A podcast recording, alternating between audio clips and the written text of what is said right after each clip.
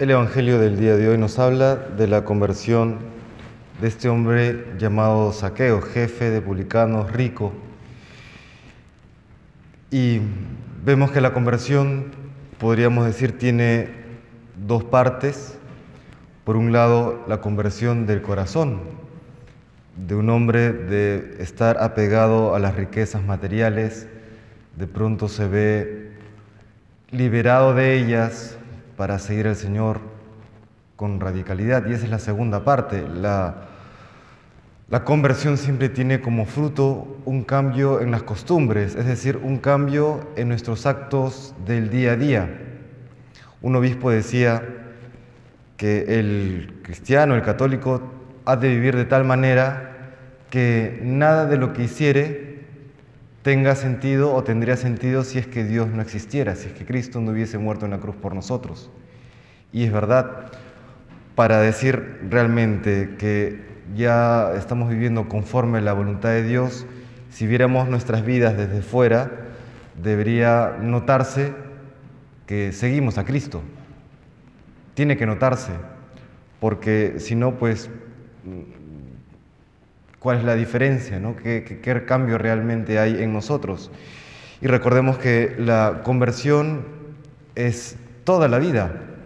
San Agustín hablaba de una primera conversión que es esta, este encuentro con el Señor, pero luego la segunda conversión que es a lo largo de toda la vida, que es conformar nuestro actuar cotidiano a aquello que Dios nos pide. Y esa es la conversión que le pedimos hoy al Señor junto con, saqueo. Y esa conversión implica una radicalidad en el seguimiento del Señor. Hemos escuchado en la primera lectura, en, la, en el libro del Apocalipsis, esta carta que dirige el Señor a través del ángel a la iglesia de la Odisea, cómo le reclama que no eres ni frío ni caliente, sino tibio. No eres ni frío ni caliente, eres tibio y entonces te escupiré de mi boca terribles palabras para, para aquellos que puedan estar en esa situación. Ni frío ni caliente, sino tibio. Y es algo también muy, una tentación grande en este tiempo, el pensar que debemos vivir nuestra fe ya no con radicalidad, sino sí, bueno, un término medio, ¿no? un punto medio entre aquello que me dice la fe y un punto medio entre aquello que propone el mundo. ¿no? Eh, sí que la sociedad propone ciertos parámetros sensuales, yo sé que mi fe debería llevarme a otro lado, entonces no voy ni uno ni otro, voy al punto medio que ni escandalizo demasiado y tampoco soy tan, tan eh, apartado de aquello que el mundo propone.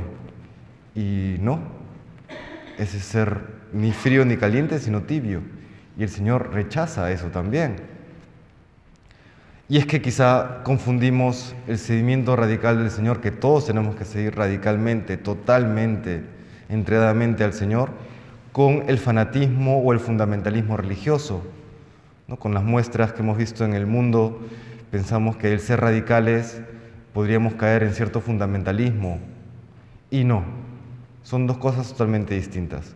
El, seguimiento radical del Señor que nos pide a todos nosotros es la vida entera, la vida entera que, se da para, para, seguir al Señor, la vida entera que está dispuesto a, a sacrificarlo todo, a dejar de lado todo lo que tenemos para seguir al Señor. Ese seguimiento radical. El fanatismo es aquel aquella forma errónea de vivir la fe en el que no hay diálogo, no hay prudencia, no hay caridad con aquel que no comparte mi fe. Y eso, por supuesto, el Señor también lo rechaza. Pero tenemos que vivir nuestra fe de manera radical, total, entregada.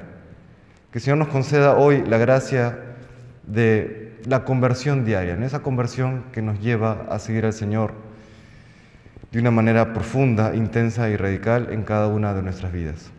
Que el Señor nos bendiga.